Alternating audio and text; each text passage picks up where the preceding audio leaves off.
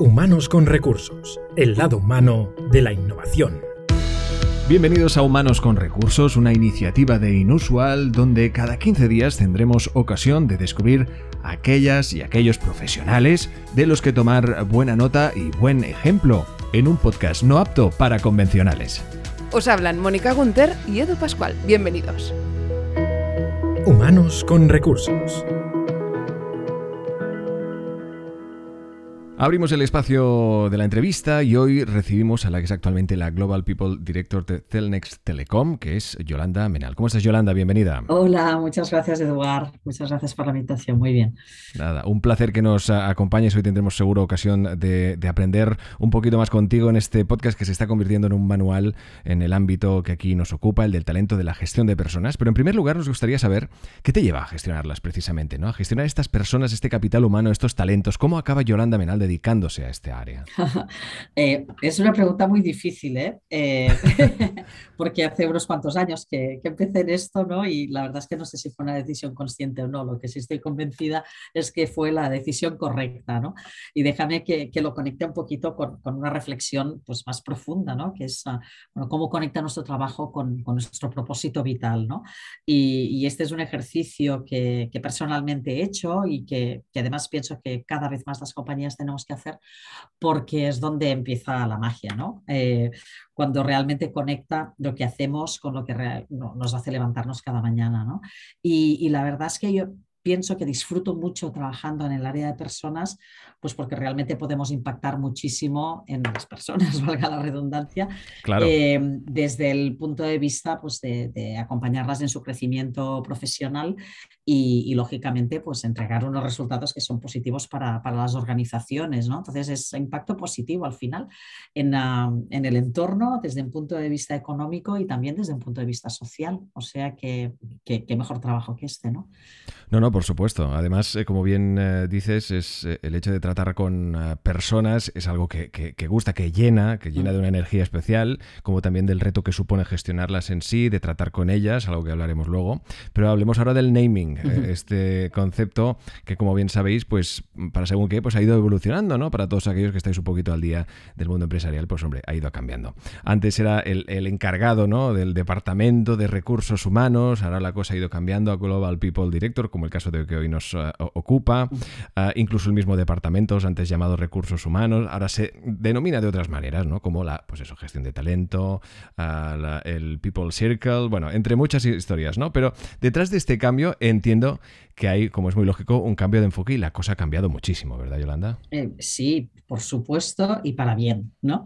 Entonces, claro, claro. Las, las, palabras importan, ¿no? Y de alguna manera, pues definen eh, cómo queremos posicionar a, a, nuestra actividad, ¿no? Nuestra función.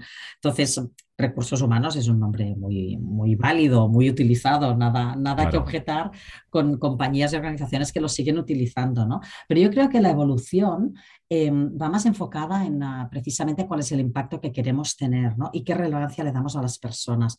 Las personas no somos un recurso más, somos el centro. Entonces, nada pasa si no es a través de, nuestra capacidad, de nuestra motivación y, eso pasa porque todo el mundo tenga en cuenta de que es uh, el activo más importante de la compañía, ¿no? Concepto muy manido, pero no por ello eh, que, que, carezca de valor, ¿no? Entonces, eh, personas es el centro. Para mí ese es el, el motivo del cambio, ¿no? Bueno, de ahí también que le hemos dado la vuelta en este podcast, uh, que son humanos con recursos, obviamente, ¿no? El, la persona no es un recurso, sino que es una persona llena de recursos, ¿no? Así que es, uh, evidentemente, un, una uh, serie de herramientas que es importante pues, descubrir, porque cada persona es un mundo y saber, pues, evidentemente, cuáles son sus talentos para que den lo mejor de sí para la compañía y sus objetivos a, a diario, ¿no? Tu trayectoria en el, en el mundo de la gestión de personas siempre ha sido en el marco de grandes empresas multinacionales como Unilever, Nike o SEAT, uh -huh ahora en Celnex Telecom. Um, ¿Qué papel crees que, que, juega la gestión de personas en la estrategia de negocio de las empresas? Uh -huh. Pues uh, lo conecto con la pregunta anterior. ¿eh? Yo creo que es, que es esencial, que es troncal. ¿no? Entonces, eh, eh, hablamos de las personas y, y, creo que es importante tener en cuenta pues, todas las dimensiones ¿no? de la relación que, que, tenemos las personas con las organizaciones en las que formamos parte. ¿no? Creo que una estrategia clara, sin unas capacidades claras de, las personas que forman parte de la compañía, pues realmente hará que, la estrategia no se lleve a término. ¿no? Eh, unos objetivos de negocio que realmente no están compartidos y no están asumidos por parte de todas las personas que formamos parte de la organización, pues tampoco se llevarán a cabo. ¿no? Y, después, por otro lado, pues a las compañías que, que crecemos y que tenemos una, una visión pues, de largo plazo, también tenemos que generar ese compromiso a largo plazo ¿no? De, todas las personas que formamos parte de la compañía. Y eso ya no es simplemente buenos objetivos, buena remuneración, sino también es, lo hablábamos hace un, momento, ¿no? cómo conecta esa visión de largo plazo con la visión que esa persona tiene de cómo quiere impactar en el mundo ¿no? y en la organización. Entonces, las personas mm, somos esenciales para el éxito de las organizaciones y las organizaciones somos esenciales para el progreso de, nuestra sociedad, ¿no? porque aportamos valor eh, más allá de, la relación que tenemos con nuestros empleados y, la remuneración que les damos y, las condiciones que les ofrecemos. ¿no? Por lo tanto, em, el papel de recursos humanos para mí es estratégico, que estemos en la mesa de decisiones es importantísimo y, creo que además es un papel no simplemente de las áreas de personas, es un papel de todas las personas que lideran una organización. Entonces, nuestro rol también en hacer que, todas esas personas sientan la responsabilidad de liderar el equipo, de motivarles y de, darles contexto y de hacerles crecer, es la clave del éxito, pienso yo. Por supuesto, son muchos los detalles, eh, obviamente, para mantener ah, ah, motivado. Ahí también, pues como buen detalle, es la gestión emocional, pues que implica precisamente esta motivación que, hacía mención mm. y de ver ese vínculo con la, con la compañía, con ese propósito, con esos valores, con esa filosofía, aparte, obviamente, de muchos otros detalles que implican el hecho de trabajar, ¿no? Como es muy lógico, eh, todos ellos importantes. Hablábamos de, estos nombres de, multinacionales como Nike, como SEAT, como la misma Celnex Telecom. Ah, has tenido ocasión de pasar por estas grandes eh, empresas. Eh, obviamente la gestión de personas es importante, sea el tipo de empresa que sea, obviamente, y esperemos que se esté llevando a cabo de la mejor manera posible, ¿no? Pero, ¿qué aprendizaje te has llevado en esta trayectoria y que te has llevado contigo en, tu propio maletín o mochila al llegar a Celnex Telecom? Mm. Buah, tantos. Em, Eh, claro, no tiene que ser pocos, ¿no? Exacto. No, muchísimos desde un punto de vista funcional, ¿no? De, el área en la que, en la que trabajo. Eh, pero diría que el mayor aprendizaje quizá eh, el primero es la transversalidad de nuestra función, o sea, hay, hay, hay funciones que, requieren de un conocimiento técnico preciso y que pues, el talento se mantiene dentro de, una misma industria. ¿no? Yo creo que recursos humanos o, el área de personas es ah, una de las áreas más transversales y eso hace que, tengas que hacer un, reaprendizaje eh, cada vez que tienes la oportunidad de, cambiar ¿no? de industria, porque pues, al fin y al cabo el denominador común son las personas, pero son entornos, necesidades diferentes y, conocimientos también diferentes. ¿no? Entonces la capacidad de, desaprender y reaprender yo creo que es la, la, más relevante que me he llevado ¿no? y que no quiero que se me acabe jamás. No, desde luego, exacto, ahí está, y está muy al orden del día, ¿eh? el hecho de primero desaprender por volver a aprender, porque evidentemente lo que eh, hemos aprendido a lo largo de nuestras respectivas trayectorias profesionales, pues hombre, ha evolucionado y con ello, pues obviamente tenemos que, refrescar conocimiento y eso es importante y como, como no, pues muy enriquecedor, ¿no? damos un pequeño salto hacia atrás, en nada volvemos al presente, pero me encantaría hablar de, tu pasado y cómo recuerdas ese primer momento en que ocupas un puesto parecido o similar al actual. Pues con mucho vértigo. Eh, porque, bueno, pues tener una posición de liderazgo en el cual pues, gestionas un equipo más grande, consigues los resultados a través de otros, no necesariamente a través de, lo que tú sabes o lo que tú haces, pues requiere de, de, operar a otro nivel ¿no? y de, de ser capaz de inspirar y de respetar las ah, individualidades y conocimientos de cada uno y que cada uno saque su mejor versión. ¿no? Entonces, gestionar personas pues, ah, me daba vértigo, lógicamente, y después, por otro lado, ser relevante. ¿no? Lo importante, creo, cuando pasas a una posición de dirección es que dejas de formar parte de, una, de un equipo que habla tu idioma porque sales de, tu, de alguna manera de tu entorno funcional para ser la persona que, sabe más o que tiene que influir más en un equipo multidisciplinar, ¿no? Y eso también hace pues, que sea un reto, ¿no? Porque no, es tan evidente cuando hablas pues, con una persona del área comercial, de marketing, de finanzas, que cuando hablas con una persona de tu misma función, ¿no? Entonces, ese salto hacia, hacia arriba y hacia los lados, la verdad es que me daba vértigo, pero mm, bueno, pues ah, lo disfruto muchísimo. Y, lo recuerdo además con... Ah, con mucho cariño, no simplemente por lo que supuso para mí, sino por la generosidad que me encontré a mi alrededor. Tuve la suerte de tener personas muy generosas que me ayudaron a crecer. Bueno, y que subieron ver tu talento y ahí está. Yo creo que eh, tu trayectoria, tu currículum, por decirlo de alguna forma, habla por sí solo. Así que eh, también, de alguna forma, decías, ¿no? El hecho de encontrarte con unas personas que, con las que acabas hablando el mismo idioma, ¿no? Cada, ah, como las personas son un mundo, evidentemente las plantillas, los equipos de las compañías son también un mundo porque están ligadas, entiendo yo, a unos, ah, a unos valores, a unas cualidades que les ayuden a conseguir y a desarrollar esos proyectos y a llegar a esos ah, objetivos, como es muy lógico, pero de alguna forma, aunque entiendo que es muy complejo, ¿no? Pero ¿cómo definirías, o una definición global de cómo sería la plantilla de Celnex Telecom? Eh, pues mira, la plantilla de Celnex Telecom es una plantilla eh, muy diversa, muy global. Somos 3.000 personas ah, presentes en 13 países, eh, con 55 nacionalidades, nacionalidades, representadas, muy diversos a nivel de bagaje. Eh, profesional ah, desde un punto de vista funcional, pero también desde un punto de vista pues, ah, de, experiencias en diferentes sectores. Y yo diría que lo que más nos define son nuestros valores, ¿no? Y hay un ADN muy, muy visible que va enfocado o, que va relacionado con nuestra capacidad de emprender, de, ser valientes, de querer aprender siempre, con una vocación de servir a nuestros clientes ah, por encima de todo Em, yo creo que hay algo que, es, ah, que, define mucho ¿no? la forma de trabajar de Celnex, que es cuando un cliente pide algo, nunca decimos no, decimos o sí o déjamelo pensar y volveré. ¿no? Entonces, em, eso define mucho pues, esa, esa capacidad de, y ese espíritu ganador, ¿no? De, en siete años hemos conseguido crear la compañía en la que estamos ahora, ¿no? Y, creo que pocas compañías pueden decir que, que, han crecido a la velocidad y con la, la solidez que ha crecido Celnex en los últimos años.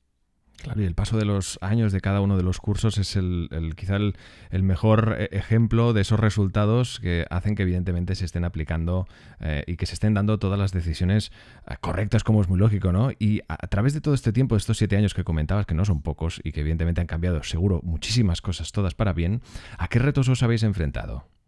Yo, creo que el reto, el, más relevante es la rapidez del crecimiento, ¿no? Y, nosotros hemos crecido exponencialmente y en la mayor parte de los casos a través de adquisiciones, ¿no? Por lo tanto, el ah, generar una cultura, unas formas de trabajar que, definan pues, a la compañía eh, requiere pues, de, de muchísimo foco y muchísimo liderazgo. Y, después, por otro lado, volvemos al tema de las personas, ¿no? Cómo de importante en esas integraciones es la capacidad que tienen las personas pues, de, aprender muy rápido, de enfocarse, de colaborar de forma efectiva. Y es un reto y una oportunidad a su vez, ¿no? Por eso creo que nuestro ADN viene muy marcado por ese espíritu emprendedor que, que decía y esa voluntad de hacer nuestro trabajo de forma excelente, ¿no? Claro. Para retos a superar, el que hemos tenido ocasión de vivir recientemente, aún, eh, digamos que nuestro día a día aún contiene algunas trazas de lo que es eh, esta dichosa pandemia, pero bueno, que de alguna forma ha cambiado y ha hecho evolucionar la manera de, enfocar la gestión de los equipos en las empresas em, dentro de, vuestra y de tu experiencia, que entiendo que debió ser movida, como lo ha sido para todas las compañías. ¿Qué tipo de gestiones digamos, prepandémicas han vuelto después de esta normalidad en la que ya estamos viviendo y qué nuevas formas de trabajar que se han aplicado en plena, en plena pandemia, incluso en confinamiento, se han quedado en Celnex Telecom. Sí, yo, yo diría, o sea, ha sido un acelerón desde un punto de vista de digitalización. Y cuando hablamos de digitalización no hablamos simplemente de lo que es implementación de sistemas, ¿no? sino es ya una visión de cómo un entorno digital condiciona tus formas de trabajar eh, en absoluto, ¿no? Y, de manera, pues, de arriba abajo y, lateralmente, ¿no? Entonces, eso acelerado unas formas de trabajar muchísimo más colaborativas, más globales y ha correlacionado también con un crecimiento exponencial por nuestra parte durante la pandemia. Hemos ah, cerrado grandes operaciones en remoto que, nadie lo hubiera imaginado. ¿no? Desde luego. Entonces, eh, eso hace que, la forma de colaborar haya cambiado enormemente y no hablo simplemente de tecnología, sino hablo desde un punto de vista de, formas de trabajar muchísimo más ágiles y muchísimo más efectivas también, ¿no? Creo que eh, la vuelta a, la normalidad, entre comillas todavía, ¿no? Eh, lo que nos ha generado es que ya no hablamos de teletrabajo ni de trabajo en oficina, sino hablamos de trabajo híbrido. Nosotros tenemos un, principio que es que tu puesto de trabajo está donde tú estás, por lo tanto, lo importante es trabajar de una manera eh, ágil, conectada y fomentando la colaboración on y off, ¿no? De alguna forma. Entonces, nosotros hemos desarrollado un principio de smart working em, que lo apalancamos en tres grandes pilares. El primero es el empoderamiento, delegar, trabajar de una manera pues, ah, eh, más, mucho más abierta, mucho más flexible, es importantísimo. La efectividad. Qué difícil es delegar, ¿eh? por eso, Yolanda, es muy difícil. Sí, pero muy bonito también, porque... No, claro, ah, claro, ahí se fomenta una base de confianza importante. Claro, claro, claro después el, segundo es la efectividad, ¿no? Cómo, cómo, generamos de alguna manera formas de trabajar que independientemente de dónde estés, pues fluyan. Y el tercer elemento que es esencial es la colaboración. Nada pasa sin la colaboración. Entonces hemos aprendido a colaborar diferente, ¿no? Em, yo creo que han quedado muy muchas cosas buenas después de la pandemia muchísimas, desgraciadamente, ¿no? porque hemos tenido que sufrir mucho en otros ámbitos para, realmente haber acelerado una, forma de trabajar muchísimo más ágil y, efectiva. Esa es mi visión, pero la visión también de nuestra gente. ¿eh? Genera más compromiso y genera una mayor, em, diría, relevancia a nivel individual de, que lo importante no es donde estés, sino realmente el impacto que tengas. ¿no? Y, eso es algo que creo que las empresas que nos lo hemos tomado en serio y hemos hecho cosas diferentes, pues ah, estamos recibiendo el feedback de nuestra gente que está pues, uh, muchísimo más contentos de no haber volvido a, hábitos prepandemia que, que han sido superados. ¿no? La capacidad y la importancia del factor humano en esa adaptabilidad en estas situaciones en las que de pronto, pues obviamente hay que, hay que poner un poquito más. Ese, ahí se pone de prueba también el, compromiso y las ganas, como es muy lógico, y también, pues eso, ¿no? Un poco a nivel emocional, el que haya pues esa sensación cada vez incluso más fuerte que de lo normal de equipo, ¿no? Como es muy lógico. ahora ya para terminar, ya con la última pregunta, Yolanda, estaríamos hablando contigo largas horas porque tenemos con nosotros a alguien que entiende y que sabe bien de qué va esto de gestionar personas y, no será que no hemos hablado con personas también aquí en Humanos con Recursos, pero ya dirigiéndome a ti como experta en el tema, ya no siendo parte de, de Celnex Telecom, eh, desde tu propia visión, ¿hacia dónde evoluciona la gestión del capital humano en, las empresas de cara a, un futuro? ¿Hacia dónde vamos? Mm. Yo creo que, vamos, pero ya, ya lo tenemos encima de la mesa, pero va, a ir cada vez más. Eh, desde, desde un punto de vista de digitalización, justo lo que hablábamos hace un momento, creo que vamos hacia un entorno en el cual debemos aprovechar la automatización, los análisis predictivos eh, y lo que nos permiten la, gestión de los datos ¿no? para automatizar y simplificar toda la parte más transaccional y tener un enfoque muchísimo más ah, proactivo y, estratégico respecto hacia dónde tenemos que enfocarnos. ¿no? Tenemos mucha información que nos hace nos ayuda a identificar cuáles son las necesidades que tienen las personas, pero no, no simplemente desde un punto de vista colectivo. Creo que la, clave es la individualidad. Em, vamos a poder tener, y tenemos ya la posibilidad de, tener planes de, desarrollo, planes de carrera, sistemas de remuneración, mucho más enfocados a lo que necesita cada persona en cada momento de su vida profesional. Entonces, la personalización es importantísimo y después hay otro elemento que pienso que es muy, muy importante también, que es cuál es la propuesta de valor de la compañía. Hablaba el otro día con otros colegas, em, yo creo que en recursos humanos o en personas hemos pasado de entrevistar a ser entrevistados y eso es un indicador de que a las personas les importa no simplemente el trabajo, las condiciones económicas, sino más allá, ¿no? Eh, cuál es el punto de vista de la compañía, cuál es el compromiso y el propósito de la compañía.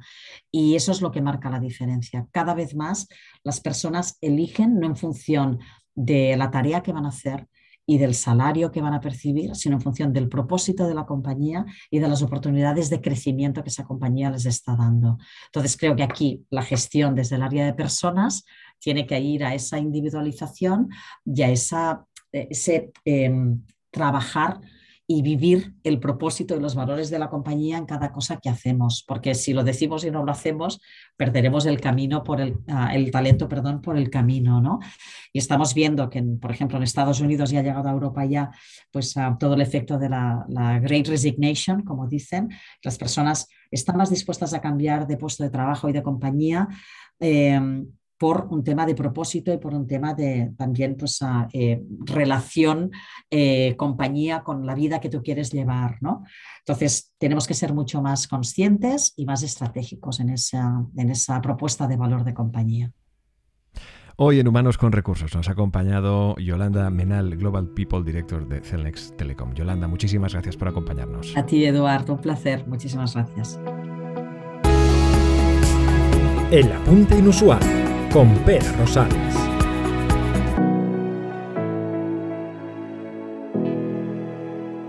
Me encanta cómo Yolanda hace clara esa afirmación de que los recursos humanos, o se llamen como se llamen, ya no es una sola cuestión de un departamento, de un área de la empresa, sino que es algo que pertenece a toda la compañía.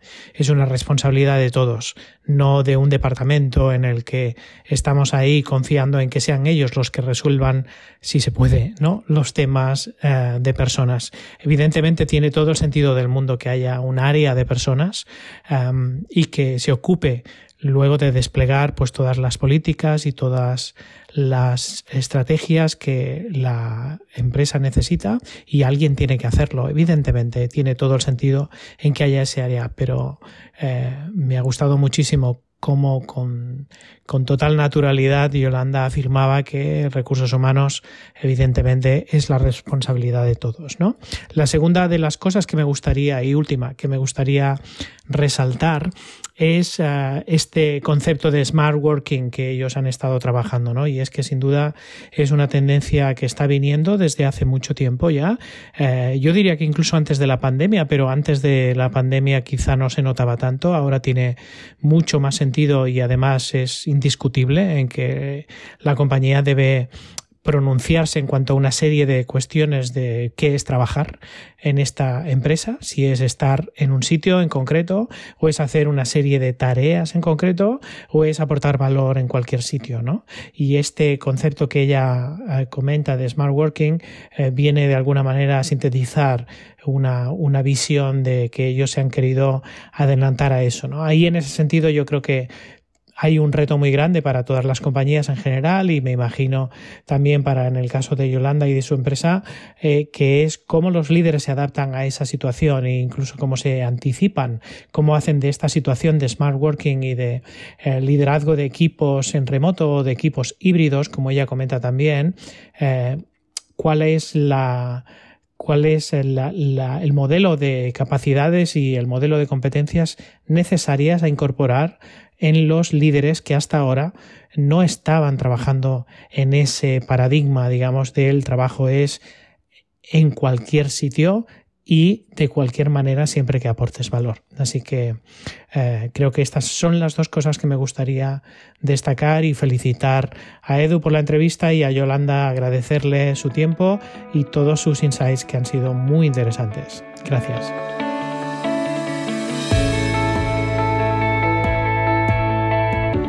El recurso inusual.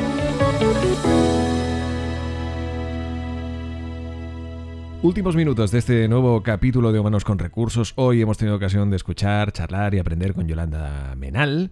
Ahora tenemos ocasión exactamente de hacer lo mismo, pero con Mónica Gunter, quien además nos va a sorprender. A ver, Mónica, adelante. Bueno, hoy os traigo, ya sabéis, como siempre, para cerrar nuestro recurso inusual uh, de este capítulo de podcast, que hoy te voy a decir que yo descubrí este recurso mmm, cuando estuve cursando el certificado en liderazgo innovador que imparte Inusual, que imparte Pira Rosales. Exacto. Y mm, fue una, una, de las técnicas, hay muchas, ¿eh? ahí se aprenden un montón de técnicas, de ejercicios uh -huh. para diferentes aspectos ¿no? que podemos encontrarnos en la vida de un líder. Claro. Um, pues es una de las técnicas que a mí más me gustó y, y, hoy quería compartirla contigo y con todos vosotros que nos estáis escuchando. Es una técnica eh, que se aplica en eh, la resolución de problemas, por ejemplo, ¿no? Vale.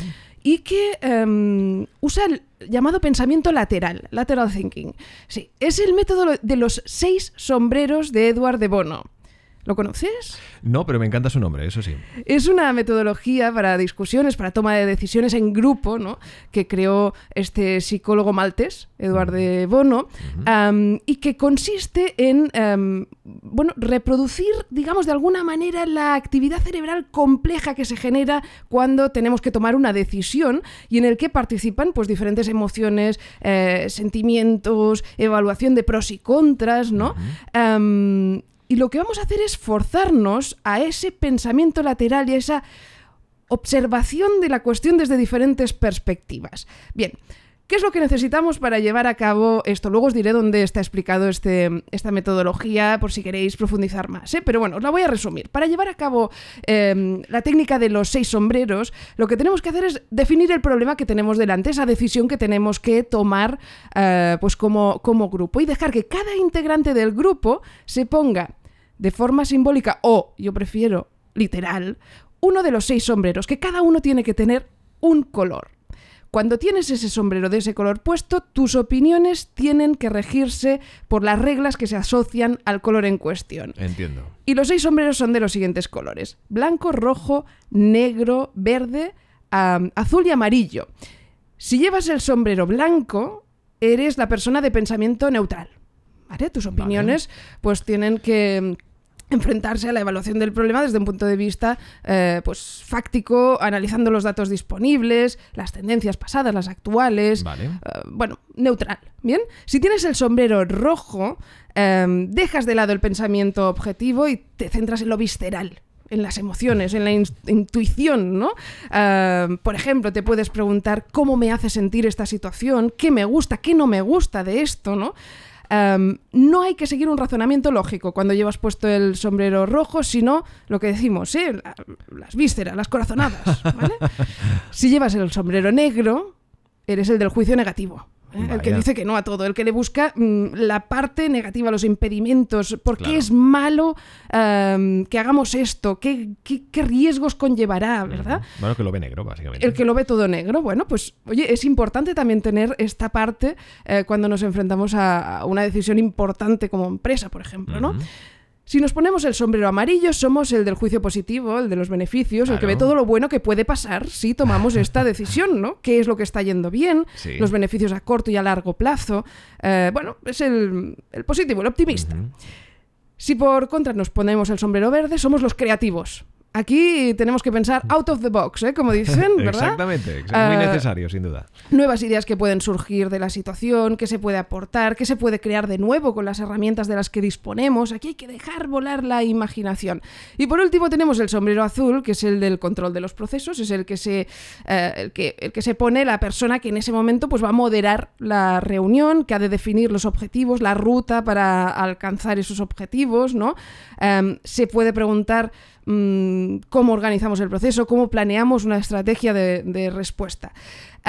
esta técnica se puede usar en grupo o si no somos suficientes personas, porque claro, necesitamos seis personas, bueno, la podemos hacer nosotros mismos cambiándonos de sombrero y apuntando todo aquello que se nos ocurra, ¿no? Pues ahora me voy a poner el sombrero negro, todo negativo, todo lo malo, ¿no? Ahora me pongo el amarillo, ahora lo veo todo bien, ahora el verde y soy creativo. Bueno, eh, yo creo que es una técnica muy útil, eh, interesante y también divertida, ¿no? De, afrontar decisiones interesantes e importantes. Esta metodología que se, se expone, como digo, en un libro de Edward de Bono que se titula Seis sombreros para pensar. Si queréis, pues en este libro encontraréis en profundidad explicada esta técnica eh, para resolver problemas de distintas facetas de la vida y cómo aplicarla tanto en solitario como en grupo. Oye, qué bueno, fantástico. Eduardo de Bono, seis sombreros para pensar este libro con esta metodología que de alguna forma os puede ayudar al menos a saber enfocar un tema desde muchos y de, esa manera también darle al coco que yo creo que falta nos hace en general. Oye, maravilloso el recurso inusual que nos propone Mónica Gunter esta semana, te lo agradezco muchísimo. A ti, ya sabes que es un placer. Pues hasta aquí el Humanos con Recursos de hoy. Ya sabéis, cada 15 días un nuevo capítulo en las principales plataformas de podcasting. Humanos con Recursos, el lado humano de la innovación.